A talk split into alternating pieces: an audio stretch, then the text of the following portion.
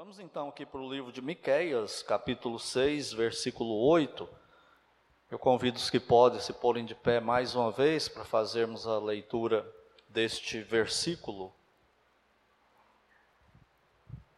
que diz assim: Ele te declarou, ó homem, o que é bom, e que é o que o Senhor pede de ti, que pratiques a justiça e ames a misericórdia e andes humildemente com o teu Deus. Oremos.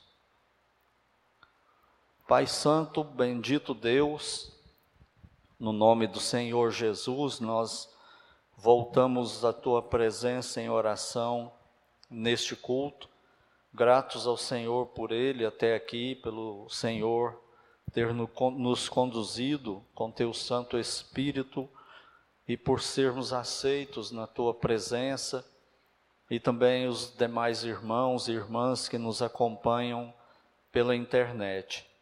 E agora, Pai Santo, estamos com a tua palavra aberta e rogamos ao Senhor que mais uma vez, por tua graça e misericórdia e amor para conosco, Senhor nos ilumines com teu Santo Espírito, de tal forma que possamos compreender a tua palavra, que o texto venha a fazer sentido para nós, que o teu Espírito nos convença sobre ele e nos capacite a colocá-lo em prática na nossa vida e que o Senhor se agrade em usar também esse texto para levar pessoas que ainda não têm Cristo a Ele como Salvador pessoal. Pois é no nome santo dele, do Senhor Jesus Cristo, amém. Podeis sentar-se? As, as exigências de Deus. Nós já vimos que aqui no capítulo 6, Deus retoma a cena de um tribunal, que ele começa fazendo isso lá no começo do livro, né, do profeta Miqueias, e é uma cena muito recorrente no Velho Testamento e vai perdurar até o final, inclusive no capítulo 19 da Bíblia tem um tribunal também. Então é sempre Deus fazendo esse alerta. Um dia todos os seres humanos estarão perante ele para serem julgados, inclusive nós crentes. Só que nós crentes ele não vai julgar pecados, nem condenar, nem nada, mas retribuir pela nossa fidelidade, pelas nossas obras que fizemos para ele. E aí ele monta esse tribunal. Nós vimos que nos versículos 1 e 2 de Miqueias 6, ele convoca as suas testemunhas. Nos versículos 3 ao 5, Deus confronta o povo com amor, sempre falando para eles, povo meu, expressando amor, e o povo responde para Deus nos versículos 6 e 7, como nós vimos, só que a resposta deles é totalmente fora da curva, conforme Deus quer. Eles respondem para Deus pensando num tipo de barganha, a ideia deles é o que, que nós podemos fazer para ganhar o favor de Deus? O que, é que nós podemos barganhar? O que, é que nós podemos dar para Ele, para Ele nos atender e nos abençoar? Mil, dez mil carneiros, um, um, mil ribeiros de sangue e assim por diante. Estão pensando em barganhar e apresentando uma religião fria, com atos religiosos, eles pensando né, que com atos religiosos e obras, apresentando essas obras para Deus, Deus pudesse aceitá-los na sua comunhão. E no versículo 8, Deus responde então ao que eles falam nos versículos 6 e 7, através do profeta Miqueias. E o que Deus responde e que lições nós podemos tirar é o que nós vamos ver hoje à noite nessa mensagem, as exigências de Deus. Primeiramente, Deus está ressaltando e deixando bem claro com esse versículo 8 que ele não aceita barganha. Eu falei domingo passado que barganha é aquele tipo de troca onde a gente leva vantagem. Aquela ideia de passar a perna no outro, né? A gente oferece algo e em troca nós vamos receber algo da pessoa muito, de muito mais valor ou que nos dê muito mais benefício do que aquilo que nós oferecemos. Então, isso é barganhar. E Deus está respondendo para eles: eu não aceito barganha e eu não aceito esses ritos religiosos de vocês. Eu não aceito essas obras de vocês destituídas de piedade, de fidelidade de vida comigo. Em segundo lugar, ele declara que o que, o que ele exige, contrapondo-se a isso, está revelado. Ele diz assim: Ele te declarou. Isso aí significa que está revelado, que, que o que Deus quer, que a vontade dele, o que ele exige da humanidade, no caso lá de Judá, a, a Judá e Benjamim, o reino do sul, o, é, ele está dizendo aqui que não está escondido, que eles sabiam, que não era para um grupo especial, seleto de crentes também. Tem crentes hoje que, que falam esse tipo de, de coisa, esse tipo de bobagem. Falam que algumas doutrinas só um grupo de crentes é, seletos é que é capaz de entender e de assimilar. E não tem nada disso na Bíblia. O que Deus revelou, revelou para todo mundo e não está escondido. E não estava naquela época. É isso que ele está dizendo aqui. O povo conhecia isso, não é para grupos especiais, mas para todos. Inclusive, Deus está dizendo que estava declarado. Quando ele usa essa expressão aí, declarou, ele, isso é uma expressão jurídica. Ele está falando que isso estava documentado, que inclusive ele tinha passado um documento para Israel do que era a vontade dele. E o que era esse documento? A lei que Deus deu para Moisés. Aquela aliança de lei que foi feita lá no Monte Sinai. Quando Deus apresenta a lei para Israel através de Moisés, todo o povo responde: tudo que o Senhor disser, faremos. Então eles sabiam exatamente o que, que Deus queria, né? Então é isso que ele está dizendo aqui com essa expressão, ele te declarou, o povo já conhecia. Em terceiro lugar, eu chamo a sua atenção aí para um detalhe bastante interessante. Nós vimos no versículo 3 que ele fala assim: povo meu. Depois, no versículo 5, ele repete essa expressão, povo meu.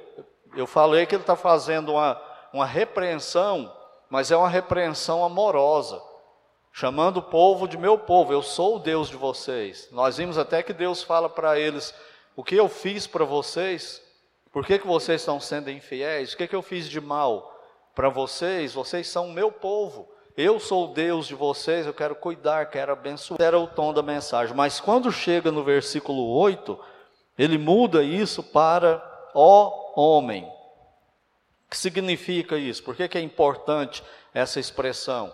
Porque ele vai do, do, do, do, do grupal para o particular. Ele vai do plural para o singular. Por que, que ele faz isso? Ele continua falando para ajudar, não continua?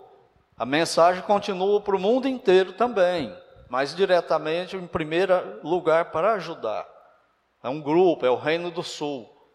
Mas então por que, que ele fala, ó oh, homem, por que, que ele individualiza? E aqui já vem uma lição bastante importante para nós, além das que nós já temos, que é o quê? É que se não houver entre o povo de Deus uma fidelidade, uma mudança, uma transformação particular, na vida de cada um do povo de Deus, não vai haver mudança no coletivo. Judá não seria uma nação fiel se cada indivíduo de Judá não fosse fiel. É isso que ele está dizendo, por isso que ele muda, ó homem. Ele está falando para a gente considerar particularmente a mensagem que ele está passando aqui, né? Então, é essa, essa mensagem dele ela é coletiva, ela é para o reino do norte, ela é para o reino do sul. Lembra que o reino do norte, quem pregava mais lá era Isaías. Miqueias e Isaías são contemporâneos, nós já falamos disso aqui, já vimos, né? Já demos uma olhada lá no livro de Isaías, que é que Deus condenava através de Isaías. Então é para o reino do norte, é para o reino do sul, Judá e Benjamim, e é para todo mundo, para todas as nações, inclusive para nós, a igreja de Cristo hoje na terra. A mensagem continua para nós. E a lição é essa: que se não houver um relacionamento pessoal legítimo com Deus, não vai haver o coletivo. Aplicando isso bem praticamente para nós, de uma forma bem prática, é dizer o seguinte: se cada membro da Igreja Batista Regular do Calvário não for fiel a Deus, não andar com Deus dia a dia, coletivamente a Igreja Batista Regular do Calvário não será fiel. Por quê? Porque ela é composta por nós, de indivíduos. Então, Deus, para tratar o coletivo, ele precisa também tratar o particular. E é essa chamada de atenção que ele está fazendo aqui com essa expressão, ó homem.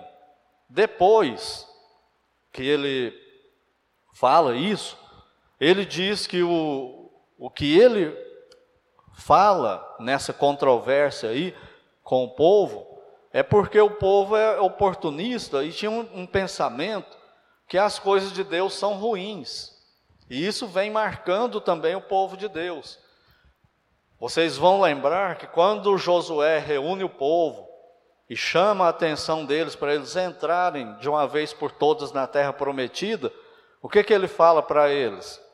Se vos parece mal servir o Senhor, escolham a quem vão servir. Lembra que ele fala isso? Porque para a maioria do povo parece que é ruim. Ler Bíblia parece que é ruim. Ensinar a Bíblia em casa para os filhos parece que é ruim. Viver de uma forma fiel a Deus, buscar santidade, fugir do pecado, pregar o Evangelho parece que é ruim. Vir para cultos parece que é ruim. Isso parece pesado. Por isso que Deus está falando isso aqui para eles. Olha o que ele fala agora em seguida. Ele te declarou, ó homem, o que é, qual o adjetivo que ele usa aí? O que é bom. Aquilo que ele está falando, que ele já revelou, que ele declarou, que o povo conhecia, que ele exigia, é, é uma coisa boa, não é, não é ruim. E esse povo então se afastou de Deus e achava que as coisas de Deus eram ruins, e aí eles praticavam o pecado. Por que, que isso acontece? Por causa daquilo que nós vimos hoje de manhã. Estamos vendo, aliás, no, no domingo de manhã, a queda do homem no pecado. É por causa disso. Por que, que Adão e Eva quis fugir, esconder da presença de Deus? Porque agora, sob pecado, eles achavam que aquilo não era tão bom assim. O que, que é bom? Pecar. O homem gosta de pecar. Mesmo que ele fala que não gosta, mas a vida dele mostra que ele gosta de pecar. Então eles precisavam fazer uma mudança nessa forma de ver tudo isso aí. E o povo era oportunista, o povo era injusto, desobediente às leis, e assim era liderança também. Por quê? Que a liderança de Israel ficou assim tão comprometida, tão corrompida? Por causa do povo. Quem que era a liderança de Israel? Era alguém do povo, não era? Por que que quando acontece uma corrupção numa igreja local, de quem que é a culpa? Dos membros da igreja. Por que, que tem essa corrupção coletiva? Porque individualmente houve uma corrupção. Entenderam bem isso? Não tem como um povo corrupto, desonesto, imoral, idólatra, eleger para prefeito, para vereador, deputado, senador, presidente, pessoas honestas. Onde estão essas pessoas? Onde estão essas pessoas tementes a Deus para serem eleitas? Elas não existem. Então o que, que vai aparecer lá no poder é o reflexo da sociedade. E isso vira um, um círculo vicioso. A sociedade corrompe, o povo corrompe, aliás, o povo corrompe-se, elege autoridades corruptas. As autoridades ficam mais corruptas e o povo se corrompe ainda mais. E isso não para. Isso não tem limite. E Deus está chamando a atenção. Israel estava desse jeito. Olha que ponto chega: povo de Deus, com a palavra de Deus nas mãos, e isso acontecia com eles também, né? Então, Deus, depois que ele faz isso, que ele fala aí que o, o que ele mostra, o que ele tem é bom, não é ruim, não é a mesma coisa que ele está falando aqui de Romanos 12, 2 e 3? que ele vai, ele vai dizer lá que a palavra de Deus tem três adjetivos qualificativos, que é o quê? Boa, agradável e perfeita. Então por que para nós parece que ir para o culto é ruim? Qual é a vontade de Deus para o crente na hora do culto? É ir para o culto ou ficar em casa? É ir para o culto. Então por que, que parece que é ruim ir para o culto? Por que, que ler a Bíblia parece que é ruim? Deus quer que o crente leia a Bíblia, não quer? Todo dia. Que ele conheça a Bíblia, que ele se aprofunde, que ele estude. Aí por que, que ele conhece mais política, matemática, física, geografia, a profissão, vira o melhor na profissão, mas como crente está caindo pelas tabelas. E ele tem a Bíblia na mão em várias traduções, pregações na internet de graça, boas pregações, seminários, tudo de graça na internet. Tem a igreja onde ele frequenta. Mas por que, que ele não lê a Bíblia? Por que, que ele não se encanta? Por que, que ele não gosta da Bíblia, se é, se, é, se é boa? Por causa da natureza pecaminosa. Ele gosta das outras coisas. Então nós temos que nos lembrar que a palavra de Deus, a vontade de Deus, tudo que vem de Deus é bom, é agradável e é perfeito. Então eu tenho que, que pegar tudo na minha vida, a minha cosmovisão, minha forma como eu vejo o mundo, e transformar isso num, com um padrão bíblico. Porque isso que é bom, agradável e perfeito. É isso que vai perdurar para a eternidade. Não são essas outras coisas, essas outras filosofias. Tudo isso aí vai passar. A palavra de Deus permanece eternamente. E a lei para eles, aqui no caso de Judá, faz parte da palavra de Deus. Ela era a palavra de Deus para eles. E eles deveriam voltar-se para ela. E depois, então, que Deus faz isso, ele vai mostrar o que ele exige. Três coisas só. É porque é tão difícil para nós. Você olhando assim, não são nada demais. Fala, puxa vida, Deus vai falar agora. Deus te declarou que é bom, você já sabia, mas sabe o que, que é? Vai ser aquilo. Não, são três coisas só. Então vamos ver o que é. Primeiro, ele diz assim: que pratiques a justiça, sejam justos. Então, é, é esse praticar a justiça, por que, que Deus está chamando a atenção deles para isso? Vocês já sabem, que têm acompanhado aqui essas pregações, mas vamos refrescar a memória lá no capítulo 1. Vamos lá em Miqueias, capítulo 1 versículo 7. Miqueias 1, versículo 7. Diz assim, ó: Todas as suas imagens de escultura serão despedaçadas, e todos os salários da sua impureza serão queimados, e todos os seus ídolos eu farei uma ruína, porque do preço da prostituição os ajuntou, e a este preço volverão. Versículo 9: porque as suas feitiçarias são incuráveis. O mal chegou até Judá, estendeu-se até a porta do meu povo, até a Jerusalém. Então, essa parte aqui, a denúncia é, como nós já vimos aí, contra a idolatria e a imoralidade praticada, né? Na idolatria, naqueles cultos pagãos, com as prostitutas cultuais e os prostitutos cultuais também que eles acreditavam que para ter comunhão com, com aquelas divindades, eles precisavam ter esse tipo de relação com os, sacerdotes deles e com as sacerdotisas, mas que chamavam prostitutos e prostitutas cultuais. Israel, povo de Deus, abandonou Deus, foi para esses deuses, adorando imagens de escultura, seguindo essas imagens em procissão, se dirigindo a elas em oração e praticando essa imoralidade toda, e isso é injustiça com Deus. Mas não é só isso. Olha ainda aí o capítulo 2, versículo 1. Ai daqueles que no seu leito imaginam a iniquidade e maquinam o mal. O que, é que ele está falando aí? De leis sociais.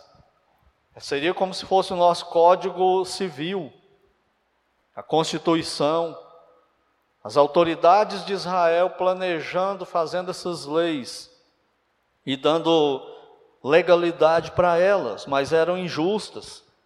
Elas, eles maquinavam o mal. À luz da alva o praticam, porque o poder está nas suas mãos. O que, que ele está dizendo aqui? Ah, eles fazem as regras, eles fazem a lei, e depois, na hora de cometer as imoralidades sociais, isso parece que é legal, porque eles fizeram a lei que legalizava aquilo, legitimava aquilo ali. Não parece que está pregando no Brasil em 2022? Mas não está, não. É 1.600 é anos, mais ou menos, atrás que está falando isso, ou 2.600 né, anos atrás que ele está falando isso aqui. É um tipo de injustiça social que ele está chamando o povo para parar com isso. Versículo 2, ainda do capítulo 2. Se cobiçam campos, ou seja, ah, fulano de tal tem uma terra lá e eu estou querendo aquela terra. O que, que eles faziam? Os arrebatam. Se casas, as tomam. Assim fazem violência a um homem e a sua casa, a uma pessoa e a sua herança. E o versículo 8, ainda aí no capítulo 2. Mas há pouco se levantou o meu povo como inimigo. Além da roupa, roubais a capa àqueles que passam seguros, sem pensar em guerra. É disso que Deus está falando aí, no versículo 8, o que ele exige? Pratiquem a justiça. Parem com essa injustiça toda aí que vocês estão cometendo. Como eu disse, eles legalizavam. Seria mais ou menos, vou pegar uma coisa bem atual, se você está acompanhando aí a, a invasão da Rússia com a, com a Ucrânia, eles falam a guerra da Ucrânia com a Rússia, mas não é guerra da Ucrânia com a Rússia, é a invasão da Rússia na Ucrânia. É isso que está acontecendo. Aí eles fizeram as sanções lá e foi para o Conselho de Segurança da ONU e não passou. Por quê? Porque a Rússia vetou. Mas quem que fez a lei que colocou a Rússia lá no Conselho de Segurança com poder de veto? O próprio Conselho de Segurança. Ou seja, as superpotências fazem essas leis já pensando em se proteger. Qualquer uma dessas superpotências que tem esse direito lá de veto, pode fazer qualquer coisa no mundo e quando for voltar lá, ele vota contra, o negócio não passa. E é assim as leis. É isso que Deus está dizendo. Parem com isso. Vocês não estão vendo que essas leis são imorais, não? Vocês não estão vendo que essas leis são violentas, não? É igual no Brasil. É porque a gente já acostumou tanto com as leis. Mas tem coisa que é revoltante. Você que tem carro aí, você não tem que pagar todo ano um documento que chama. O que, que, é mesmo que a gente paga aí durante no ano? É licenciamento, uma das coisas. Se você compra o carro, paga o carro, paga o imposto do carro, por que, que você tem que pagar uma licença para andar com seu próprio carro? Você tem que pagar uma licença para você mesmo. Se você para e reflete sobre isso, revolta. Mas quem que fez essas leis? Aquele documento verdinho lá, o DUT, né? Papel moeda. Por que, que é caro? Ah, porque é papel moeda. Hoje, esse ano, tem dois anos já que não é papel moeda, você pode imprimir ele no papel comum. Por que, que não caiu o preço? Porque é conversa fiada, só para roubar a gente. Leis injustas. Por isso que o livro de Miqués parece que está falando para hoje. O que Deus está denunciando parece que é hoje, mas não é. É que o ser humano ele é desse jeito mesmo. Ele gosta mesmo é de pecar, né? Então o que que Israel fazia? Legalizava o crime. Crime organizado. A gente não ouve muito falar isso ah, os traficantes e tal, tem o crime organizado, mas quando você olha para os três poderes, você vê o que lá? Um crime organizado. Muito mais do que esses aí. Por quê? Porque é o poder legítimo da nação. E quando um cidadão olha para o seu poder judiciário, que devia defender ele, e esse poder judiciário vem para cima dele como um monstro, que esperança que ele tem? E isso está acontecendo com o povo de Israel. Entende por que, que Deus está falando para eles? Pratiquem a justiça. Parem com essas leis que vocês estão fazendo aí. E assim, então, eles legitimavam aquele tipo de vida que Deus odeia, o crime organizado em Israel, no poder de Israel. E Deus não está condenando a lei dele, de Deus, que ele deu para Moisés, não, eram as leis espúrias, igual dos fariseus do tempo de Cristo, que eles inventavam e acrescentavam na lei que Deus tinha dado para Moisés. Aí ficava parecendo que era a lei que Deus tinha dado para Moisés, mas não era. Por isso que Cristo foi atropelando cada uma delas, para mostrar para eles que aquilo não era a lei de Deus, era a lei dos homens, que eles estavam legitimando através da prática. Nós vimos aí recentemente na Colômbia, não legalizaram o aborto, e o povo vibrando lá, alguns, né, da, não o povo todo, mas alguns vibrando. O que, que eles fizeram? Eles legitimaram o aborto. Agora não é crime mais. Mas para Deus continua sendo crime ou não? Continua sendo crime. Não importa, não adianta legalizar o crime. Ele vai continuar sendo injusto. Então a primeira coisa que Deus exige é que pratique a justiça uns com os outros. Todo, olha, não esqueçam isso. Se você não lembrar dessa mensagem, lembre só disso. O único jeito que nós temos de servir a Deus fielmente é servindo o próximo. O único jeito que nós temos de nos relacionar com Deus bem é nos relacionando com o nosso próximo. Não tem outro jeito. Não tem como eu estar bem com Deus e mal com todo mundo. Isso não é possível. Por isso que ele disse, né? Ame o próximo como a ti mesmo. Não é como os filósofos, os psicólogos de hoje dizem, né? para você amar o, outro, você tem que aprender a amar você mesmo. Cristo falou, ame o próximo como você mesmo, então você tem que aprender a se amar. Não, o que Cristo está dizendo é que você já ama você o suficiente. Você já é orgulhoso, você já é egocêntrico. Você já se ama o suficiente. O problema é passar isso para o próximo. Então é igual você ama você, tenta amar o próximo também. Em segundo lugar, o que Deus exige é amem a misericórdia. Ainda aí no versículo 8. E ames a misericórdia. Isso aí tem muito a ver com o que eu já falei aqui.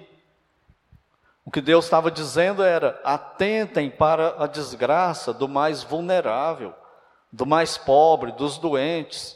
Não sejam legalistas desse jeito aí mas com a lei deles, pegando essa lei de vocês e impondo sobre o povo, e eles não estão conseguindo levar isso. Abra mão dessas leis injustas, onde só vocês do poder saem ganhando. Abra mão disso, olha para o povo miserável que está precisando de vocês. Olha a violência no meio do meu povo. Ajam de uma forma melhor. A lei de vocês, ela é imoral, ela é injusta. Então pratique a misericórdia. Porque o que é misericórdia? É não dar ao transgressor a punição que ele merece. Isso é misericórdia. Se alguém assassinou uma pessoa e na lei lá fala que aquele tipo de crime ele tem que ficar preso aqui no Brasil 35 anos. Mas ninguém fica né, preso todo esse ano. E às vezes eles condenam o cara duas vezes a 80 anos de prisão, 160 anos de prisão, aí com 20 e poucos anos ele sai por bom comportamento e tal. Bem justa a lei, não é? Mas vamos supor, a lei diz isso: 35 anos de prisão. No Brasil não tem como fazer isso, mas se tivesse, o juiz falasse assim: eu vou liberar você, você é condenado, mas eu vou te perdoar, você está livre. O juiz estaria agindo com misericórdia, não dando ao transgressor a punição que ele merece. Isso é misericórdia. Então, é essa ideia que Deus está usando aqui. Vocês acham que aplicar essa lei de vocês aí sobre o meu povo é, ju, é justo? Porque vocês fizeram a lei legalmente, legitimaram ela, oficializaram, mas é imoral. Então, use de misericórdia quando for aplicar essa lei. Pare, joga essa lei no lixo. É isso que ele está dizendo. Haja com misericórdia. E não apliquem essas penas dessas leis aí, porque elas são injustas. Pratiquem a lei de Deus, não a lei de vocês. Para que Deus deu a lei dele? Para que houvesse equilíbrio, justiça. Para ninguém se vingasse além do que é necessário. Não punir ninguém assim. Ninguém roubar do outro. Por isso que ele deu a lei, para o bem do povo. E por último, a, terceira coisa que Deus exige é o que causa todo problema, não o que Deus exige. Mas deixa eu explicar aqui. É andem humildemente. Andem com humildade. Final do versículo 8 aí, ó. E andes humildemente com o teu Deus. Começa o relacionamento com Deus. Como? Em humildade. Lembra que eu falei hoje de manhã aqui, os, os que aqui estavam, sobre quando Paulo fala, Cristo veio salvar os pecadores, dos quais eu sou o principal? É disso que Deus está falando aqui. Para andar com humildade, o pecador precisa ir na presença de Deus com humildade, reconhecendo quem ele é. Como Paulo, eu sou o pior dos pecadores. Não é pensando, ah, eu sou justo, nisso aqui eu sou bom, nisso aqui também eu sou bom, Senhor Deus. Se tem alguém aqui nessa cidade que o Senhor deve olhar assim com mais simpatia, se alguém sou eu, Deus abomina isso. O homem tem que reconhecer: eu sou mau, eu sou perverso, eu sou pecador. Eu tenho uma maldade dentro de mim que eu mesmo desconheço. Eu posso fazer cada coisa que você não tem noção. Qualquer um de nós pode. Só que para reconhecer isso, precisa do quê? Humildade e deixar o orgulho de lado. E esse é o nosso problema. Por que, que nós criamos problemas em todo lugar? Nós temos dificuldade de conviver por causa do orgulho e do nosso direito. Estou demorando, o trânsito está tá parado aqui, eu tenho direito de andar pela contramão, eu tenho direito de passar na faixa contínua, tenho direito de andar no acostamento. Eu tenho direito de exigir isso, de exigir aquilo, porque a lei fala isso e aquilo. E cadê a humildade? Não existe. A gente quer que o outro seja humilde, a gente quer que o outro expresse amor, mas quando a gente olha para as nossas atitudes, na nossa história, a gente vê outra coisa. E era isso que Deus estava chamando a atenção aqui de Israel, para eles andarem com humildade. Esqueçam os direitos legais de vocês. Sabe essas leis aí que vocês fizeram? É justo vocês cobrarem, porque elas são leis agora para o povo. Mas esqueçam isso. E haja com humildade, deixa o orgulho de lado, os direitos de vocês de lado. É fácil fazer isso, gente? Não é fácil para nós nem no ambiente de igreja. Como o apóstolo Paulo fala, é melhor sofrer o dano. Mas quem quer sofrer o dano, fala, não leva o seu irmão num tribunal e processe ele lá no, no litígio secular. Que a igreja é o tribunal de Deus para os crentes, então julguem isso aí. Não, ele fez isso comigo, é meu direito, eu vou levar ele processar. Vou acabar com ele, vou tomar a casa dele, vou tomar o dinheiro dele, vou tomar tudo dele. E estou fazendo certo, porque eu estou amparado pela lei. E Deus está falando: se vocês agirem assim, vocês vão se autodestruir. É isso que Ele está dizendo. Então aprenda a ser humilde, a esquecer um pouco os direitos, parar de exigir o direito. Por que, que existem os problemas conjugais? Porque nem o marido nem a mulher não quer abrir mão dos seus direitos, quer exigir os seus direitos do outro, mas não quer prestar atenção nos, nos seus deveres. E fica só exigindo, exigindo, exigindo. Entende o problema onde está? E por que, que é assim? Por causa da queda. Nós temos problemas com isso. Outra coisa que eu chamo a atenção aqui, depois de mostrar essas três coisas, é para que você preste atenção aí, que os três verbos que Deus usa, praticar, amar e andar, eles apontam, eles destacam relacionamento. Deus diz: é, pratiquem, amem e andem. Esse andem aí não é o andar físico com, com os pés, né? é o relacionamento, é a convivência, é o comportamento no dia a dia. tem a ver com relacionamento e não com rituais. O que, que é o ritual? O ritual é o que nós estamos fazendo aqui agora. Paramos tudo na nossa vida e estamos vindo para um culto. Isso é um ritual. Aí chega aqui, oferece isso para Deus, mas como foi o, o dia anterior? Como foi a nossa vida com Deus? Oramos, lemos a Bíblia, buscamos santidade, procuramos fugir de pecado, ou nem lembramos de Deus. Aí quando chega a hora do culto, para tudo e corre para o culto, e agora Deus vai ficar babando por mim. É isso que Deus está abominando. Ele fala de relacionamento, ele quer relacionamento. E era o que o povo de Israel fazia: cultos bonitos, músicas perfeitas, mas sem vida com Deus no dia a dia, em total desobediência, jogando a lei de Deus no lixo e andando por conta própria. Não era o problema do tempo dos juízes com Israel. Cada um fazia o que achava melhor a seu, seus próprios olhos. Hoje não é isso que governa a humanidade também? Isso aqui é a minha verdade. Eu acho isso. Você pega a Bíblia e fala o que Deus está dizendo aqui, expõe o texto para a pessoa e fala, não, mas isso é, é, a sua interpretação, a minha é essa. Então tem quantas interpretações? O que, que Deus? Deus falou 50 coisas num versículo só? Não, ele está falando a mesma coisa em todos os tempos para todo mundo. O problema nosso é que a gente não obedece. Mas nos rituais, tudo perfeito. E Deus está abominando isso, está desprezando. Por isso Cristo vai dizer para a igreja de Laodiceia: Eu estou a ponto de te vomitar da minha boca. Por causa dessa mornidão, dessa, desse, dessa vida ritualística, sem vida com Deus. A pessoa faz sacrifício por tudo e todos, o dia inteiro, a semana inteira, mas por Deus não faz nada de sacrifício. É só o que dá. E se der ainda. Então, nós temos que parar e refletir sobre a mensagem de Deus para o povo de Judá através de Miqueias, que ela é muito atual para nós também aqui. Então, o que ele está dizendo é isso, né? Esses cultos litúrgicos belos aí, sacrifícios de animais sem fé, ele não aceitaria. E não adiantava se tentar barganhar com Deus, porque ele não aceitaria barganha também.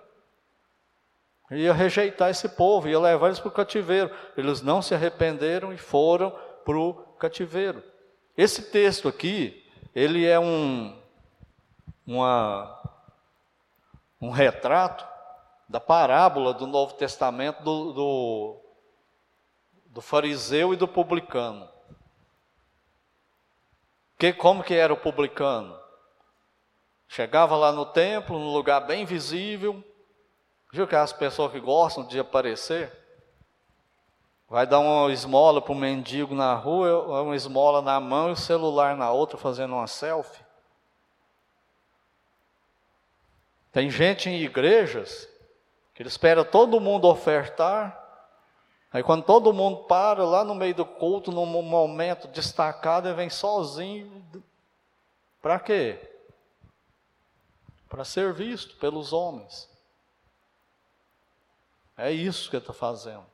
E o fariseu desse jeito, num lugar bem visível, e orando para Deus, Senhor, eu te dou graças porque eu não sou eu não sou gentil. Eu te dou graças, Senhor, porque eu dou dízimo de tudo na minha vida impecavelmente. Eu te dou graças, Senhor, por causa disso. Só que ele dava graça, mas colocando ele no pedestal, né? E o publicano, no mesmo lugar, diante de Deus, Senhor Jesus conta que ele nem ousava levantar os olhos, mas batia no peito e falava: Senhor, sê propício a mim, pecador. Eu sou pecador, eu sou miserável. E o que, que o Senhor Jesus fala? O publicano voltou justificado para casa e o fariseu condenado. É mais ou menos isso aqui, essa história aqui de Miqueias. E é a nossa história também. Querer agradar a Deus com o ranço das obras e ele não aceita. As lições para nós desse texto aqui, desse versículo 8. Primeiro, óbvio, né? Deus não aceita atos religiosos belos, sem piedade. Deus não aceita culto sem piedade. Pode ser o melhor culto. As músicas teologicamente impecáveis. O dirigente fazendo tudo certinho aqui. O pregador vem pregar biblicamente, mas sem vida com Deus. O povo, durante o dia, ele vomita tudo isso. Ele rejeita tudo isso. Mas foi tudo impecável, mas não, Deus não aceita. Não é por obras que Ele nos aceita. Ele quer essa, essas três coisas no nosso viver aí o tempo todo: amar a misericórdia, andar humildemente praticar a justiça, principalmente em relação a Ele. Então, essa é a primeira lição, e Ele não, não barganha também. Não adianta, Ele não vai barganhar comigo, nem com você, nem com ninguém. Tem nada que eu possa dar para Deus que possa seduzir Ele para me abençoar com qualquer bênção.